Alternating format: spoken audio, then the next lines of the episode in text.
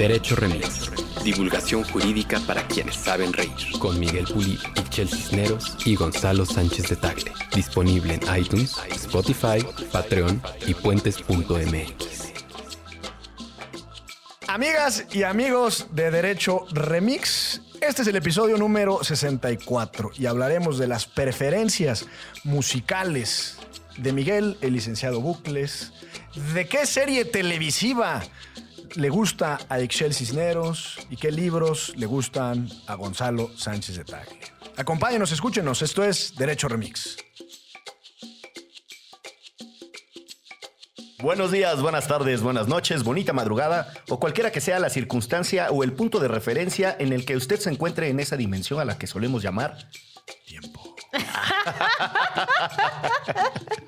64 episodios después hemos logrado ese nivel de coordinación entre Sí, Gonzalo sí, Sánchez muy de Tagle, muy bien. Servidor. Cisneros Hola.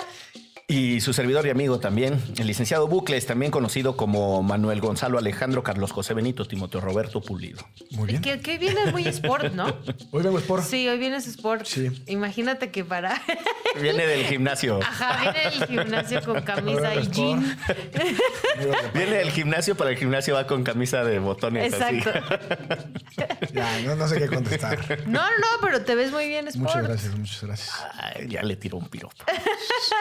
Como pueden ver los amigos de Patreon, estoy sonrojado. Exactamente. Y miren, si no son amigos de Patreon, yo que ustedes, me inscribía en este momento para ver a Gonzalo. Eh, Sport. Este es el momento. Solo por única ocasión pueden ustedes ver a Gonzalo Sport. Suena como gimnasio. Gonzalos, ¿no? Gonzalos. Ah, ese es, ese es muy tradicional. Sí, sí, sí, sí, sí. Ese aplicaba para todo. Hoy es el primer día en el que muchos niños y niñas vuelven a las escuelas en la hermana República de México. No sabemos si en otros países también. Pero mm, es como un revolvedero de, de emociones, ¿no? El volver a la escuela. Uno, uno no sabe qué sentir. Ninguno de mis hijos quería ir, la verdad, hoy. Eh, y nosotros sí queríamos que ya se fuera.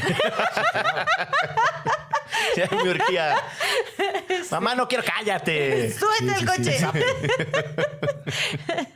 Sí. ¿A ti te gustaba volver de la vacación? Yo creo que sí, ¿no? Ver a tus amigos, a los compas. Contar lo que El hiciste en la fútbol, el vacación. fútbol mañanero antes de entrar al salón. Ese, Pero mis hijos no dejaron de ver a sus amigos. Entonces, o sea, seguían viendo a sus amigos, pero no tenían clases ni tareas, Ya, ya. ni exámenes. Entonces, creo que estaba buena. Era el, era el mejor de los mundos. Exacto. Contar las aventuras, todo eso, ¿no? Sí. ¿A dónde te fuiste? ¿A dónde no? te fuiste? Sí. Yo por ahí tengo entre mis propiedades más atesoradas una, una composición de qué hice en las vacaciones, que incluye además un dibujo.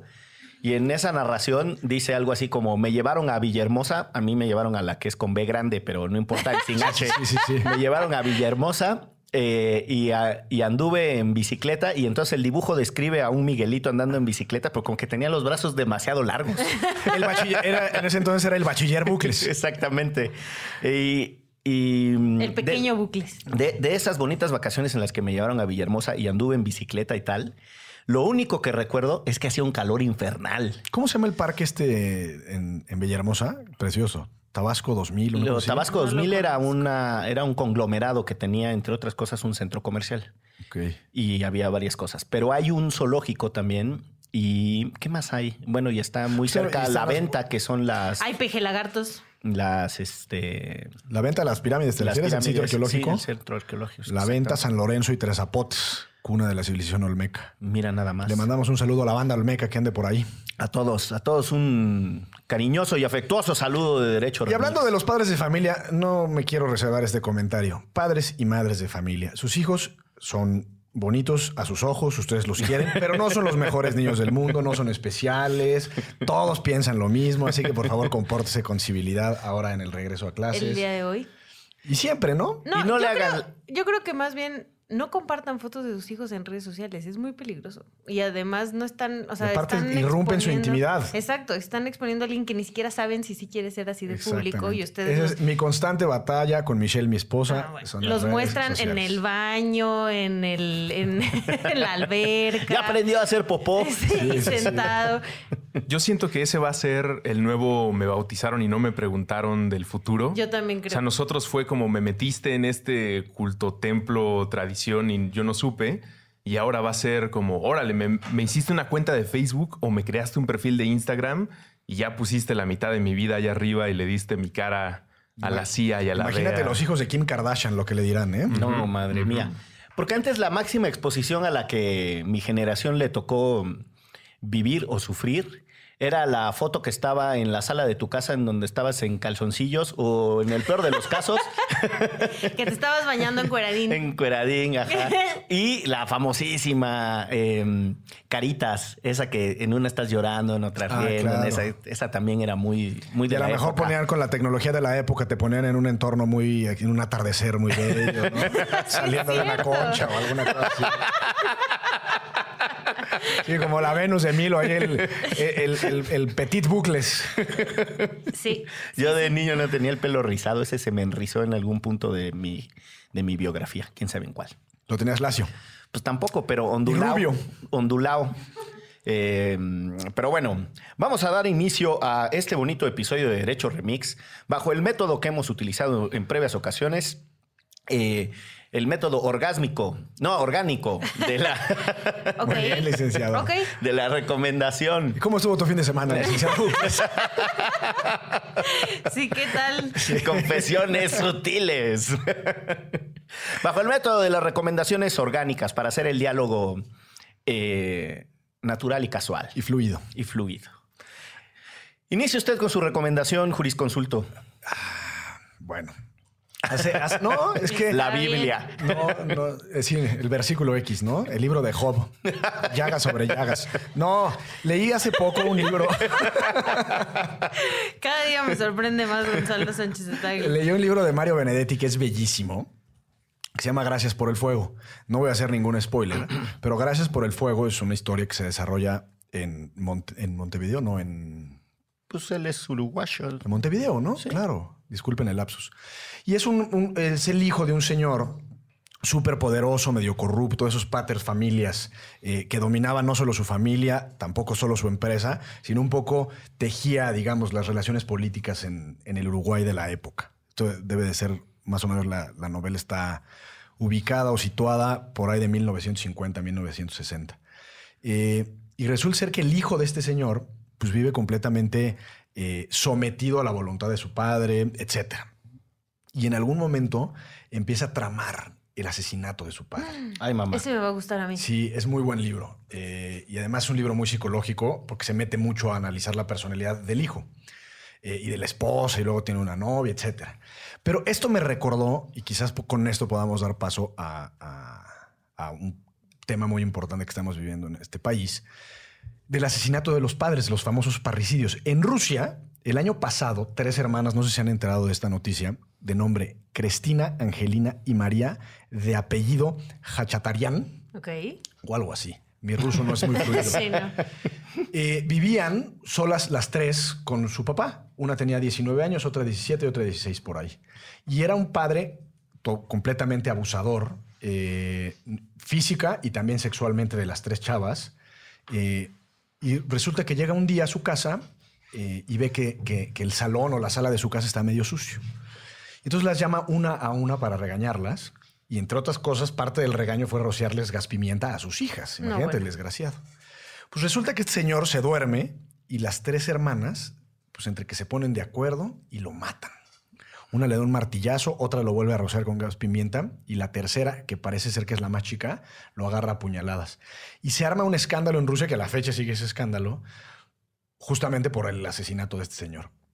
Entonces, obviamente hay dos bandos, como casi siempre, en donde unos, digamos que en este caso serían los conservadores, dicen, no, estas niñas, aun cuando hayan sido menores de edad, merecen la cárcel porque cometieron un, un delito, un delito, Parricidio. un parricidio. Y por otro lado, está la gente que dice, oye, hay que entender el contexto en el cual vivían estas niñas, no solo abusadas físicamente, sino sexualmente, etcétera. Resulta ser que en Rusia, además, no hay legislación eh, sobre violencia en el hogar, violencia doméstica, y obviamente se ha armado un, un, pues, un debate nacional eh, importante respecto a cuál es el límite del Estado en la vida privada de los hogares, en este caso eh, violencia doméstica. Y pues bueno, es un buen caso para darle seguimiento. En, este caso sería una sociedad rusa, pero en México también vivimos circunstancias similares de altísimos niveles de violencia en el hogar, entre parejas o padres, etcétera. Y bueno, para empezar y abrir bocas, serían mis dos recomendaciones, ambas parricidas. Muy ligeritas, hermano. Oye, ahorita que decías eh, Mario Benedetti, eh, dos cosas. Alguna vez, no recuerdo a quién, en una pero amigo o amiga mías, amigos, en una conversación tuitera en público, decían que Mario Benedetti era el Arjona de sus tiempos. No, o sea, me lo, mal- me maltrataron muy feo, así que de... No, es un gran poeta. Es un gran Tiene otra novela que se llama ¿Quién de nosotros? que es brutal. Y no, y además era un tipo extraordinariamente completo. Eh, bueno, tiene estos poemas de oficina que son súper simpáticos y tiene un cuento también buenísimo a propósito de su vida en las oficinas, en donde se, hay una junta y todo es súper caótico y entonces empiezan a tomar decisiones y tiene, tiene un humor muy, muy singular. Y en, y en esa mm, versatilidad literaria que tenía Benedetti, eh, tiene un guion de teatro que se llama Pedro y el Capitán, que es un diálogo entre un torturador y un torturado. Y, y me acordé de, de él por esto que decías de los juegos psicológicos en, ¿no? En sus novelas. En, sus novelas. Porque lo que sucede con Pedro y el Capitán es que te borra las líneas de, entre el- de la supremacía moral y, y del quién es el malo en, en- en esa relación entre el torturador y el torturado, porque el eje del diálogo es el convencimiento ideológico de ambas partes. Y uno supone que dada la biografía de, de Benedetti, tomaría partido muy rápido por, por, por la víctima. por la víctima, ¿no? Porque además, pues él desafió la dictadura de su país, etcétera. Era un político, además, eh, más bien era un, un intelectual comprometido con la política y particularmente con la de izquierda. Eh, pero no, la verdad es que en Pedro y el Capitán te das cuenta cómo pone a dos personas profundamente convencidas de su ideología y que ese es el fundamento para hacer todo lo que cada uno ha hecho para su bando. Entonces, en- desde la perspectiva del juego psicológico, es un... Pedro y el Capitán. Pedro y el Capitán. Sí, es un texto. Es un guion de teatro propiamente. Eh, Yo, siguiendo con las recomendaciones terroríficas, o tétricas u horrorosas, no puedo con que ya, ya les había dicho en algún programa que vieran Mindhunter en Netflix, que es de un equipo de una unidad especializada en el FBI, que es la primera unidad especializada que investiga a los asesinos seriales. Ya salió la segunda temporada y ayer me aventé seis capítulos al hilo porque sí es una maravilla, de verdad, una maravilla para la gente que nos gustan los muertitos y la criminología. Uf. Y además la diferencia entre esta serie y otras este, que solo se enfocan en los asesinatos como tal, aquí lo que está más interesante es lo que pensaban y por qué los asesinos en serie son asesinos en serie, ¿no? Lo cual da para mucho más allá que solo este, poner huellas y seguir este, la sangre y etcétera, ¿no? Em, a mí, de verdad, es una de las series que más me gusta. Me atrevería a decir que de las mejores que ha producido Netflix en todas las épocas.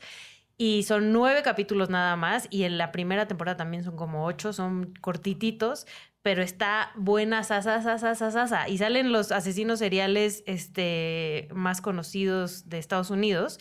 Y además está basado en historias reales. O sea, es cuando, cuando, no, se, cuando no se seguía no, o más bien, pues se mataba a la gente, punto y ya, ¿no? O sea, no había mucho más allá, no había mucha más investigación y no se conocía esto de los modus operandi, el que hubiera asesinos seriales, el que pudieron haber tenido cosas en su pasado que los hicieron, ¿no? Reaccionar así ahora. Entonces es como todo ese análisis de la primera unidad de, especializada del FBI que empieza a investigar y la onda es que entrevista a muchos asesinos seriales que están en la cárcel y a la par va resolviendo un par de casos, este, eh, entre ellos el de muchos asesinatos de niños en Atlanta. Entonces, mientras están investigando con los asesinos seriales, también van a la par viendo ¿Cómo se llama la, la serie? Mindhunter.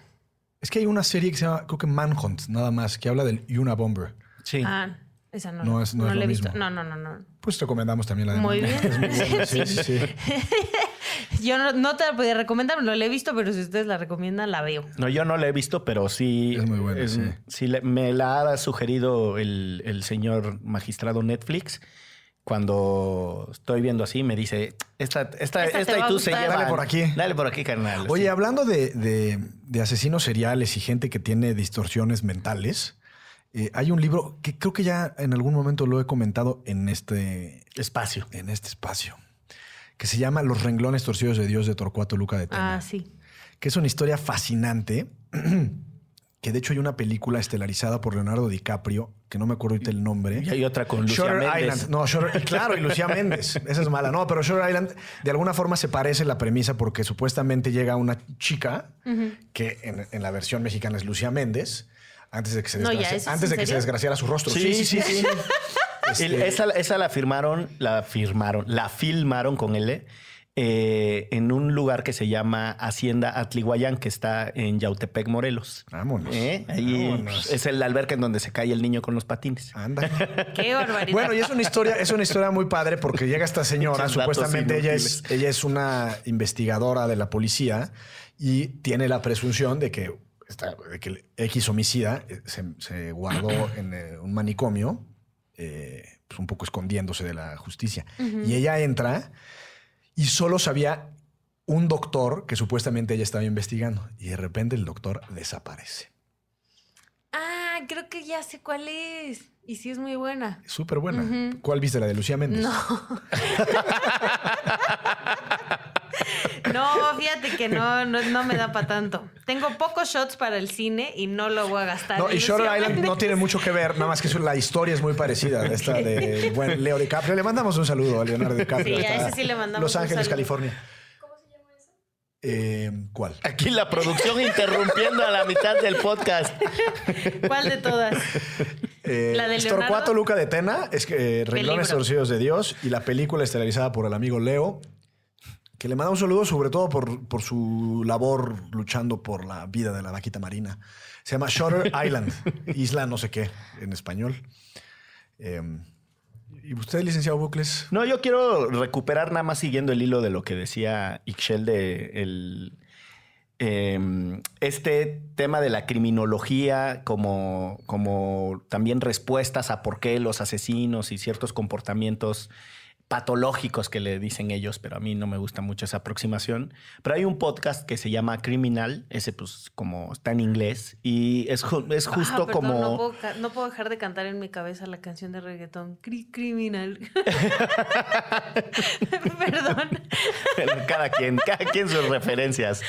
Y eh, es súper interesante porque te explica también cómo eh, la criminología ha, venido cambiando y cómo al principio los primeros estudios eh, criminológicos en realidad tenían una obsesión con el cerebro como estudio, pero desde una perspectiva física del cerebro, que si estaba abollado, que si estaba grande, que si no sé cuál, pensando en que esas eran las explicaciones a por qué las personas se comportaban eh, pues con estos impulsos de asesinos. Y lo que después fueron descubriendo ya con el cruce con la psicología y con otras disciplinas, pues es que en realidad la tatema pues tiene sus cosas ahí dentro. Y después en, la psiquiatría empieza a darles explicaciones a propósito de las composiciones químicas y tal, y ya se va poniendo más sabrosa la complejidad de por qué se les dispara la chaveta a algunos y entonces se ponen a matar como si fuera invitar a otros al cine. Criminal, el, un bonito podcast, este, y son historias también basadas en... Son reales. Son reales. eh, hay eh, algunos episodios datan de tiempos muy antiguos, ¿no? De casos de 1800 y tantos. Y en realidad es, recupera más que eh, la solución del caso, cuáles eran las explicaciones que se dieron en sus correspondientes tiempos. Es, es por lo que me parece interesante. En la de Mindhunter, cuando entrevistan este, a Charles Manson, justo les dice eso. Es que ustedes crearon la historia que se debería de ser, que debería de ser.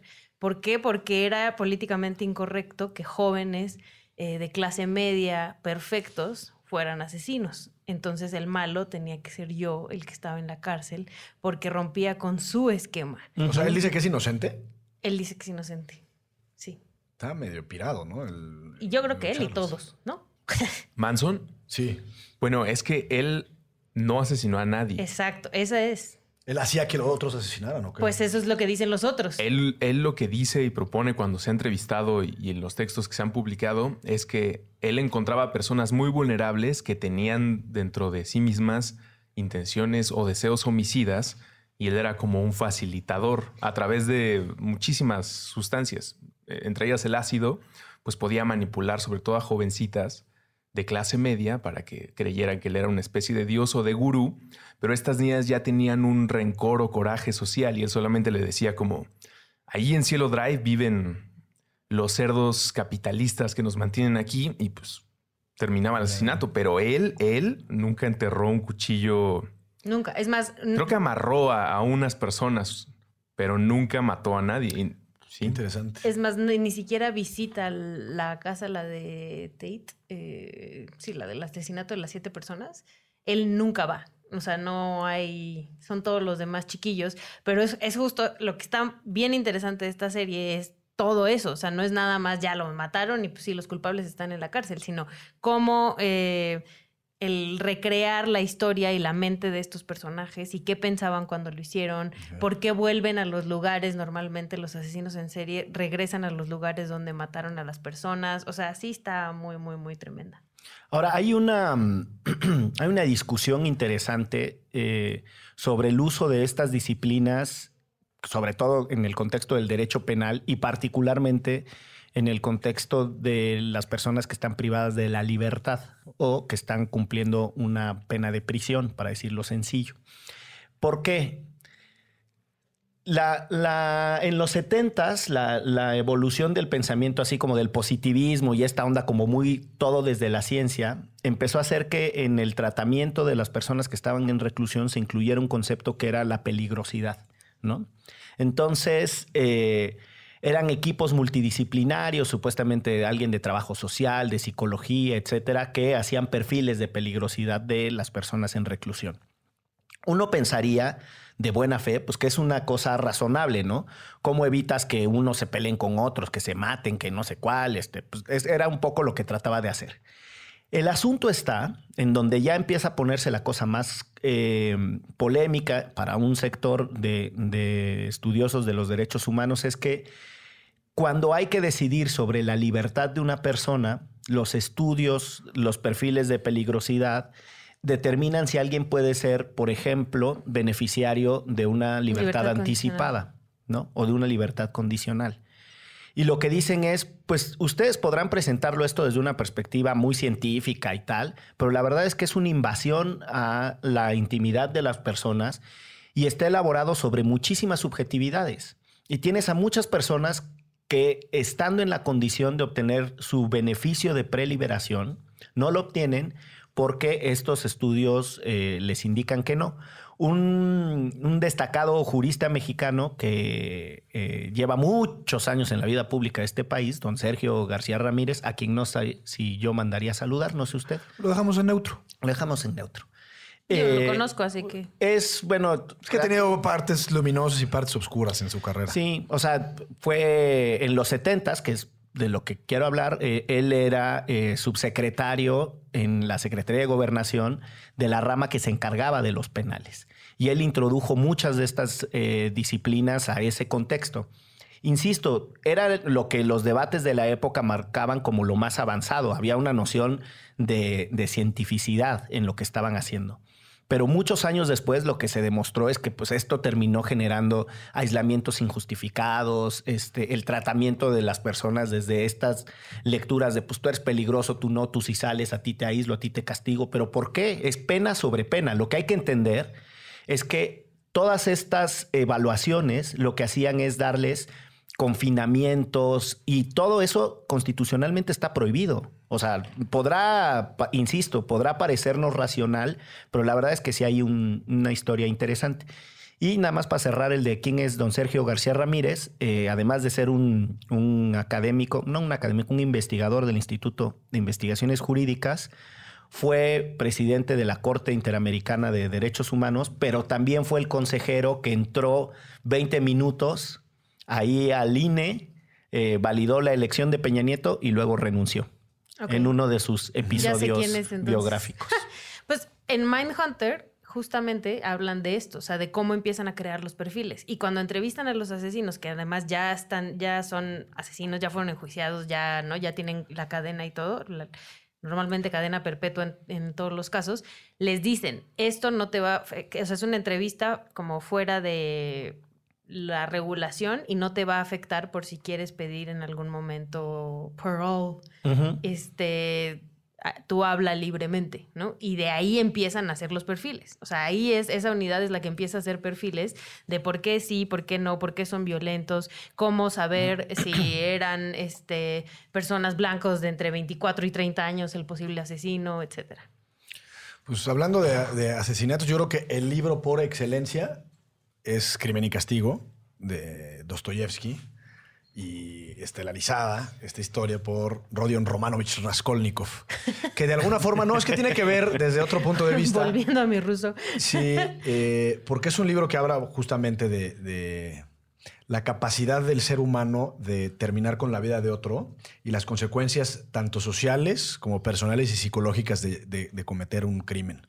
Y de alguna forma, no sé si- quienes nos escuchen si ya lo leyeron, recordarán que al principio Raskolnikov de alguna forma se cuestiona por qué él no podría matar a alguien, eh, que en este caso es la viejita, eh, y Napoleón sí, por ejemplo, y Napoleón no ser castigado no, que no tenga consecuencias sus actos, y, él, digamos, de alguna manera quería probar eh, qué tanto sí o qué tanto no. Ujú.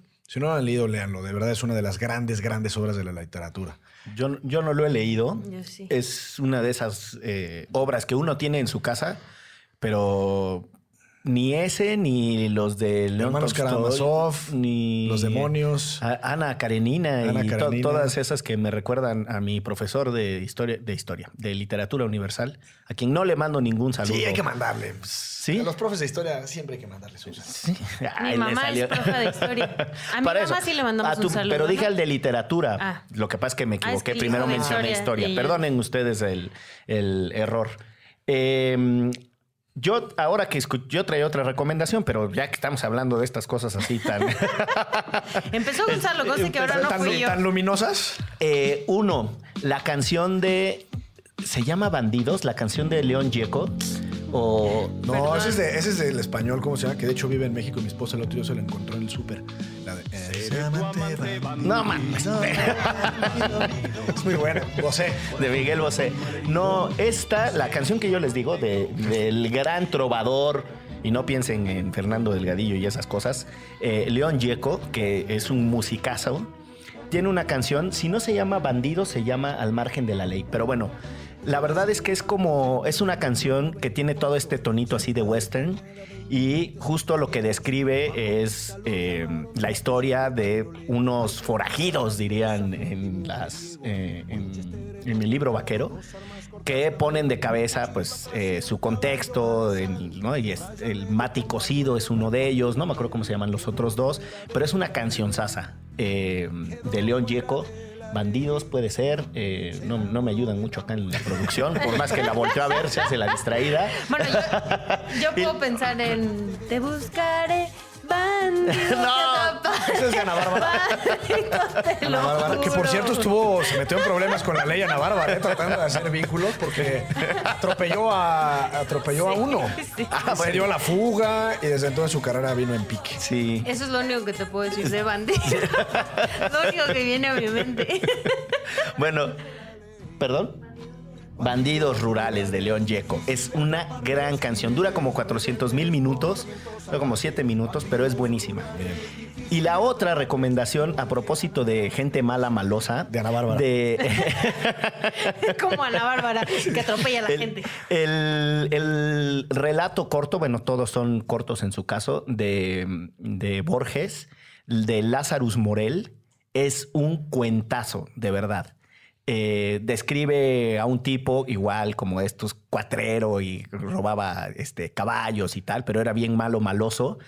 Eh, y pues se echa a los, a los malos. Era un tipo que robaba esclavos. No les quiero contar toda la historia porque es muy cortito y si les cuento la esencia, pero Lazarus Morel eh, es un cuentazo. Y Borges, que siendo un... pues era un misógino, machista, un desgraciado, tenía una pluma privilegiada. Oye, hablando de A veces Borges, pasa. hablando de Borges, la historia de su entierro es fascinante. Borges hacia el final, bueno, no hacia el final de su vida, pero su última mujer, lo digo con toda reserva porque no sé si fue su única mujer o la última, pero sé que se casó tarde con María Kodama. Borges, como saben quienes nos escuchan, se quedó ciego muy pronto en su vida. Sea, mucha de la obra que nosotros conocemos de Borges no la escribió, sino la dictó. Eh, eh, y bueno, muere y hay quien se pregunta dónde está enterrado Borges. Está enterrado en Ginebra, en el cementerio de Père Lachaise. Yo tengo el privilegio de haberlo visitado y le dejé ahí un- una flor. Le, le dejé ahí un, un grabado. No, no, no, no, no. Y es que estoy buscando una foto de su tumba, pero bueno. Eh, y supuestamente eh, fue culpa de María Kodama que estuviera enterrado en Ginebra porque se robó el cuerpo una vez muerto Borges para llevarlo a Ginebra y ya tener el control, digamos, no solo de, de- de la disposición final de los restos de Borges, sino también de su herencia. Ah. O sea, en realidad está clandestinamente en Ginebra. Debió haber estado en otra Exactamente, parte. sí. Eso es lo que se dice. Mira, nada más. Dicen. Es como el cerebro de Pancho Villa, ¿no? Que lo tienen en una universidad de Estados Unidos para estudiarlo. O en Italia, ¿no? Yo también había escuchado que. No, pero ese era mi, mi general Emiliano Zapata, que supuestamente se Fake había ido a. Italia. Sí, sí, sí. para estudiarlo. Pues muy bien, ¿qué otras recomendaciones tienen? O ya paso a la que yo en realad sí traía. Porque pues, me fui con la de bandidos, aunque después aquí. Pues la mía, las mías no son de bandidos, entonces puedes seguir con la que tú traías. Di dos datos equivocados. Para empezar, no es el cementerio de Père Lachaise porque está en París, este se llama Plain Palais. ok. Puta madre. Sí. Su lápida es la 735 en este panteón, por si algún día andan ahí para que no batallen en llegar a ella. Y está al lado, y esto me pareció muy interesante, es de una señora, una mujer de nombre Griseldis Real. Y en su epitafio, ella se presenta como prostituta, pintora y escritora. Entonces me parece una buena acompañante. De, bueno, gran Buena acompañante fiesta. para alguien como Borges. No, yo les iba a recomendar un libro que mm, se llama, lleva por nombre Velázquez, el retador del poder. Y es un retrato de la biografía de Iván Velázquez, que es un... mm, Iván Velázquez es un fiscal colombiano que llegó por ahí del 2013 a Guatemala a encabezar lo que se le conoció como la Comisión Internacional contra la Impunidad de Guatemala.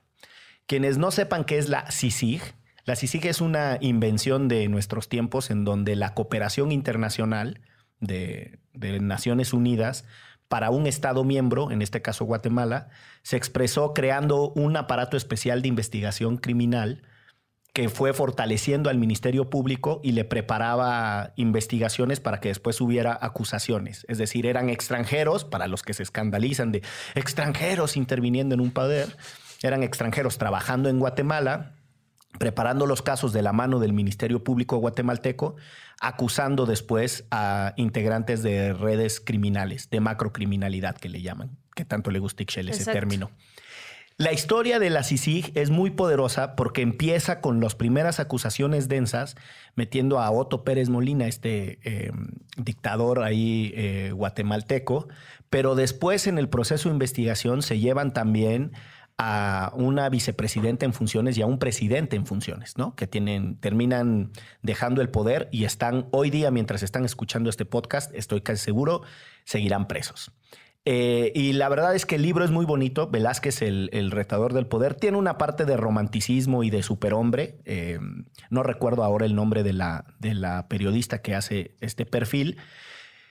Pero sí pone sobre la mesa algo que eh, yo creo que nos tenemos que tomar en serio. O sea, la- las investigaciones criminales más allá de la noción de castigo que a la gente le encanta, es que se robaron un chingo, tienen que meterlos a la cárcel. La investigación criminal en realidad lo que tiene por propósito es desactivar algo que está causando mucho daño. En este caso eran redes de corrupción y de saqueo del presupuesto. Eh, la necesidad de tener sofisticadas unidades de inteligencia financiera eh, equipos que hacían investigación económica, equipos que hacían investigación de redes, ¿no? Esto cosa de ir conectando los nodos para entender que funcionan no necesariamente como el organigrama tradicional que imaginamos, una cabeza que va girando instrucciones hacia abajo, sino como complejos entrelazados eh, de intercambios de muchas cosas. Bienes del presupuesto por moches, por mordidas, etcétera, pero también un montón de impunidad. Eh, y con esto cierro la idea. Una de las cosas que queda muy clara en el libro es que parte de lo que trataban de desmontar también era el uso de las instituciones, la cooptación y el control de las instituciones para dos propósitos. Para generarme impunidad, cuando yo robo, o sea, no Miguel Pulido, sino en el caso de los guatemaltecos, cuando se robaban el presupuesto y tal, controlar las instituciones les aseguraba impunidad, no iban a ser perseguidos. Pero controlar las instituciones también te permitía hacer ataques dirigidos contra otros, disfrazados de supuestas persecuciones criminales la recuperación de la institucionalidad guatemalteca, que sí es un episodio que tendríamos que entender. Yo creo que hay muchas lecciones para América Latina en lo que pasó en Guatemala, muchas buenas, malas, de todo, o sea, pero son lecciones en su complejidad. Las puede uno entender en este libro porque el hilo de la biografía de Velázquez es muy apasionante y entonces la verdad es que es fácil de leer. Velázquez, el retador del poder. Pero además ahorita coyunturalmente es importante. Exactamente. Señor Pulido. Muchas gracias.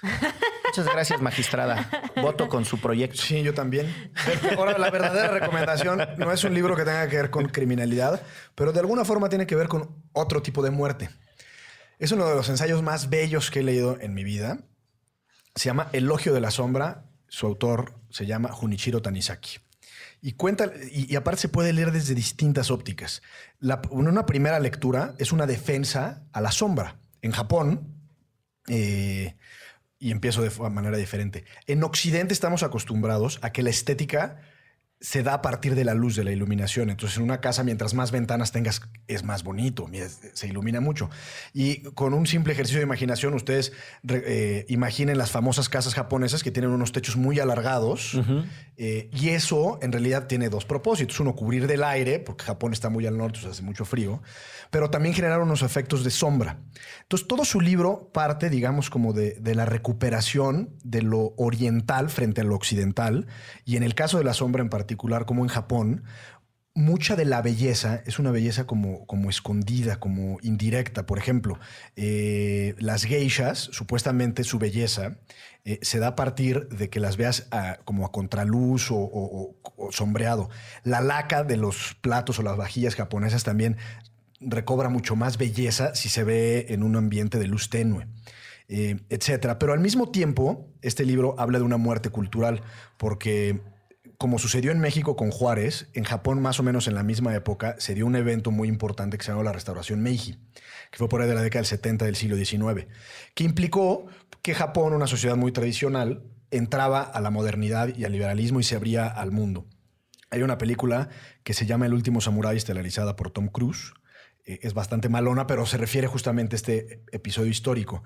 Y entonces también Junichiro Tanizaki, que era un romántico eh, y un nostálgico por, digamos, por las mejores épocas, según él, eh, habla también de una defensa histórica de las tradiciones en Japón y cómo, y no sé, eso nos pasa mucho a nosotros en México, y en general creo que en América Latina, adoptamos modelos culturales y patrones de conducta sin, ser muy críticos al respecto de qué es lo que estamos nosotros eh, haciendo o por qué lo hacemos o la razón por la cual eh, se adopta cierta moda u otra.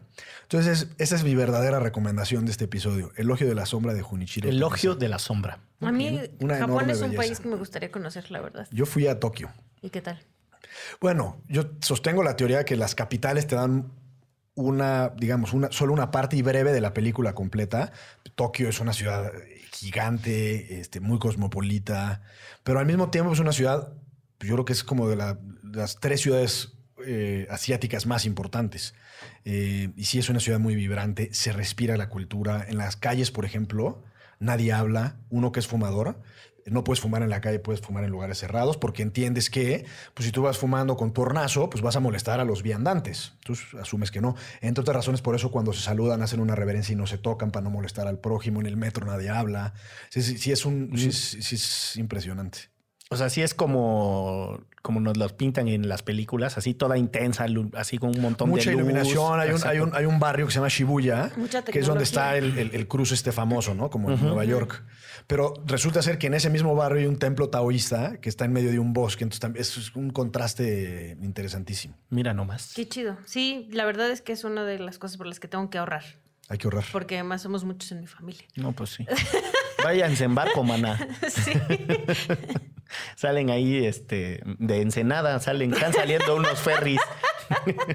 Exacto. Cada 15 minutos. Como los, los, los, los, pesque- los pescadores estos que hace como 10 años, no sé si se acuerdan, que supuestamente Ah, se perdieron sí. 10 meses en el mar comiendo gaviota y llegaron ro- robustos, re- rozagantes. Y sin una quemadita. Sí, sí, sí. Hay un documental que yo una vez me iba echando ahí entre pestañeos en el avión, en donde además están bien frustrados porque dicen, chale, nosotros apenas sobrevivimos, llegamos y todo el mundo, no, este es un mito, lo montó Televisa y tal, ¿no? Sí. La historia de los náufragos que anduvieron por este, la Pacífico. Polinesia, en el Pacífico, exactamente. Yo también traía una que no tenía que ver con muertitos, pero sí tenía que ver con este, América Latina, como la tuya, Miguel, que se llama El País Bajo mi Piel, de Yoconda Belli, que Ay. justo fue guerrillera, sandinista, pero además choca como con el- la típica y el típico guerrillero porque era súper fifí y güerita de Nicaragua y así, pero habla un montón del papel de la mujer, no solo en la guerrilla en este caso, sino en todos los ámbitos, ¿no? O sea, en su casa, con su esposo, el poder o no tener amantes, el ser el amante de alguno de los guerrilleros y... em, cómo además la gente confía porque ella es de clase alta y ella ayuda al principio nada más a, la guerrilla sandinista antes de pertenecer al 100, pues. Y, y- y eso, ¿no? También la diferencia de las clases sociales y de cómo es como, bueno, pues esta, esta güerita tonta, ¿qué, ¿en qué les va a ayudar? Pues en nada, ¿no? Y les daba dinero y un montón de contactos y... Y es una historia bien, bien, bien interesante que además habla mucho de eso, de su país, por eso se llama El País Bajo mi Piel, porque habla de cómo ella siente Nicaragua, que además eh, ahorita también está mucho en coyuntura, ¿no? Con todo lo que está pasando en América Latina y en Centroamérica. Y, y el entender cómo los países y las personas en, en América Latina nos conocemos, nos, nos parecemos hasta cierto punto, pero también tenemos un montón de diferencias y, y está bien bonito. Se los Pues es interesante porque al final de la, de la revolución sandinista, quien termina como presidenta es Violeta Chamorro. Entonces digamos que, que como que se puede cerrar el círculo de mujeres, ¿no? Y ella también termina trabajando en el gobierno este sandinista Sí, hasta yo- que se casa con un gringo. Sí, Yoconda Belli fue funcionaria de la Sí. cultura, ¿no? Del, ¿De del Violeta? gobierno- de- no, del gobierno sandinista. No, Violeta Chamorro es el, el backlash, dirían los gringos, de la derecha. Ujú. O sea, en realidad... O sea, con eh, Ortega dices entonces. Pierden, o sea, Violeta Chamorro le gana a los sandinistas y los sandinistas nunca la vieron venir Ah, porque además pues, era, eh, o sea, Violeta Chamorro en realidad el capital político que tenía era del marido y entonces... Ya, que el marido lo mataron. eh, Sí, y estos en su machismo dijeron, no hombre, si a nosotros ya nos quiere el pueblo y ya Y llegamos tómala. aquí y tómala, pierden esas elecciones y ya de ahí se destruye el sandinismo. Eh, Ortega toma control de lo que quedó del sandinismo y hace una nueva alianza con una derecha igual de rancia que la que combatieron en los ochentas.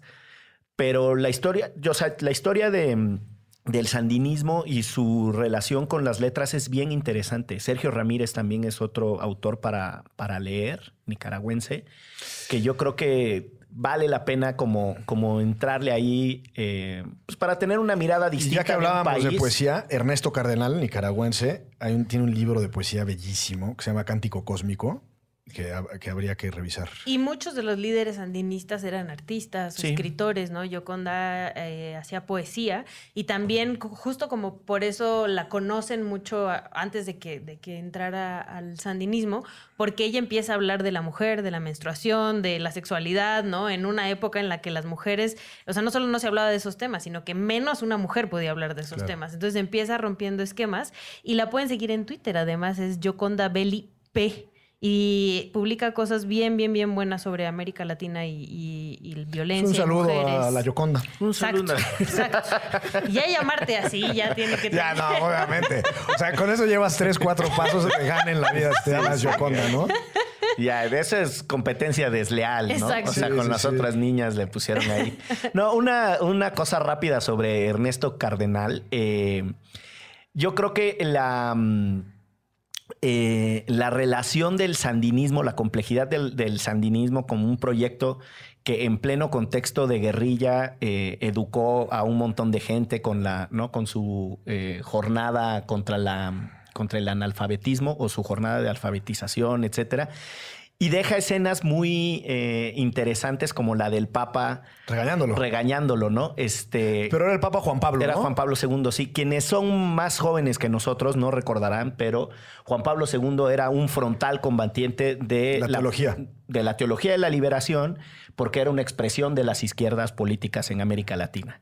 Y eran básicamente curas metidos a comunistas, para decirlo ya muy en el cliché. Y, de y a guerrilleros. Y a guerrilleros. Y entonces Ernesto Cardenal acepta un puesto en el, en el A mi entender, fue ministro de Cultura también en Nicaragua. Sí, él, y él llega al aeropuerto a, A recibir recibir, al Papa. al Papa.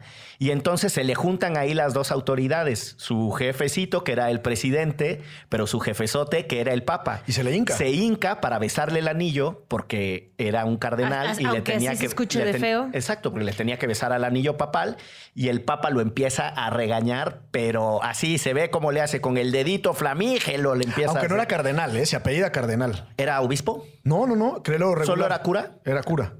Ah, yo tenía idea de que tenía alguna. Quizás me equivoco, pero hasta donde yo entiendo. Solo se apellidaba. era- se- sí, Ah, sí. Me gustaba más que Es Ernesto como Cardenal. Carlos Bravo, regidor, ¿no?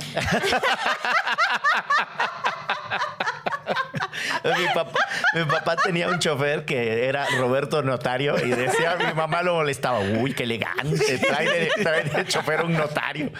Pues muy bien, con esto cerramos este episodio de recomendaciones de Derecho Remix. Ya saben, interactúen con nosotros en redes. Yo de verdad estoy muy agradecido porque en estos 63 episodios hemos tenido extraordinarias conversaciones. Gente que nos dice, desde Berlín los escucho, Cometa, estoy aquí haciendo como memoria eh, pronta. Tenemos unos aquí que nos pasó la producción. A ver.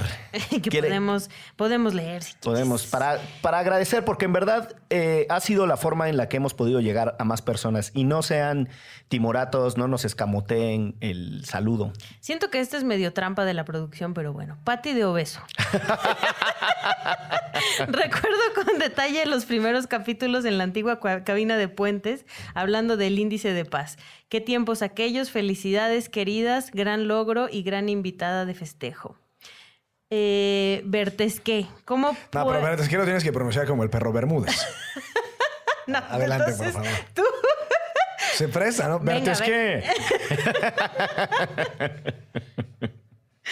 Ay, ay, ay. Este. mm, ya, ya me perdí. Mejor Como que no les he dicho que son la onda. Ah. Pues les digo, son la mera onda. Muchas gracias, mi querido Bertes. que he compartido su podcast con más gente, lo seguiré haciendo. Espero que haya más años y que sigan asaz interesantes. Derecho Remix, rifan, muchachos. Y sonrisita con puntitos. Nadia Sanders, felicidades. Son los más entretenidos y chingonamente informados que conozco. ¡Ay! ¡Vámonos! ¡Vámonos! Yo pago la cuenta, Nadia. Mira, que puedes leer estos dos. Si no tienes lee- Carlos Espinosa nos manda a decir: Gonzalo, te veo a las 3 afuera del metro. ¡Ah! Ya no. Qué guapo te ves hoy, Gonzalo. Felicidades al mejor podcast de Puentes. Gracias, Carlos Espinosa. Y Bertram dice, hartas felicidades. Da mucho gusto que haya gente que se tome el derecho tan en serio como ustedes. Y gracias por acompañarme a caminar cada semana. ¿Les parece si terminamos esta emisión con un poema de Benedetti? Échatelo. Este es el Mi famosísimo. táctica es quererte. Táctica y estrategia. Exactamente. Todo te lo vas a echar, manito, porque está largo, Es ¿no? muy breve. Ah, Muy breve, manito. Me late que no lo has leído completo. ¿qué te pasa?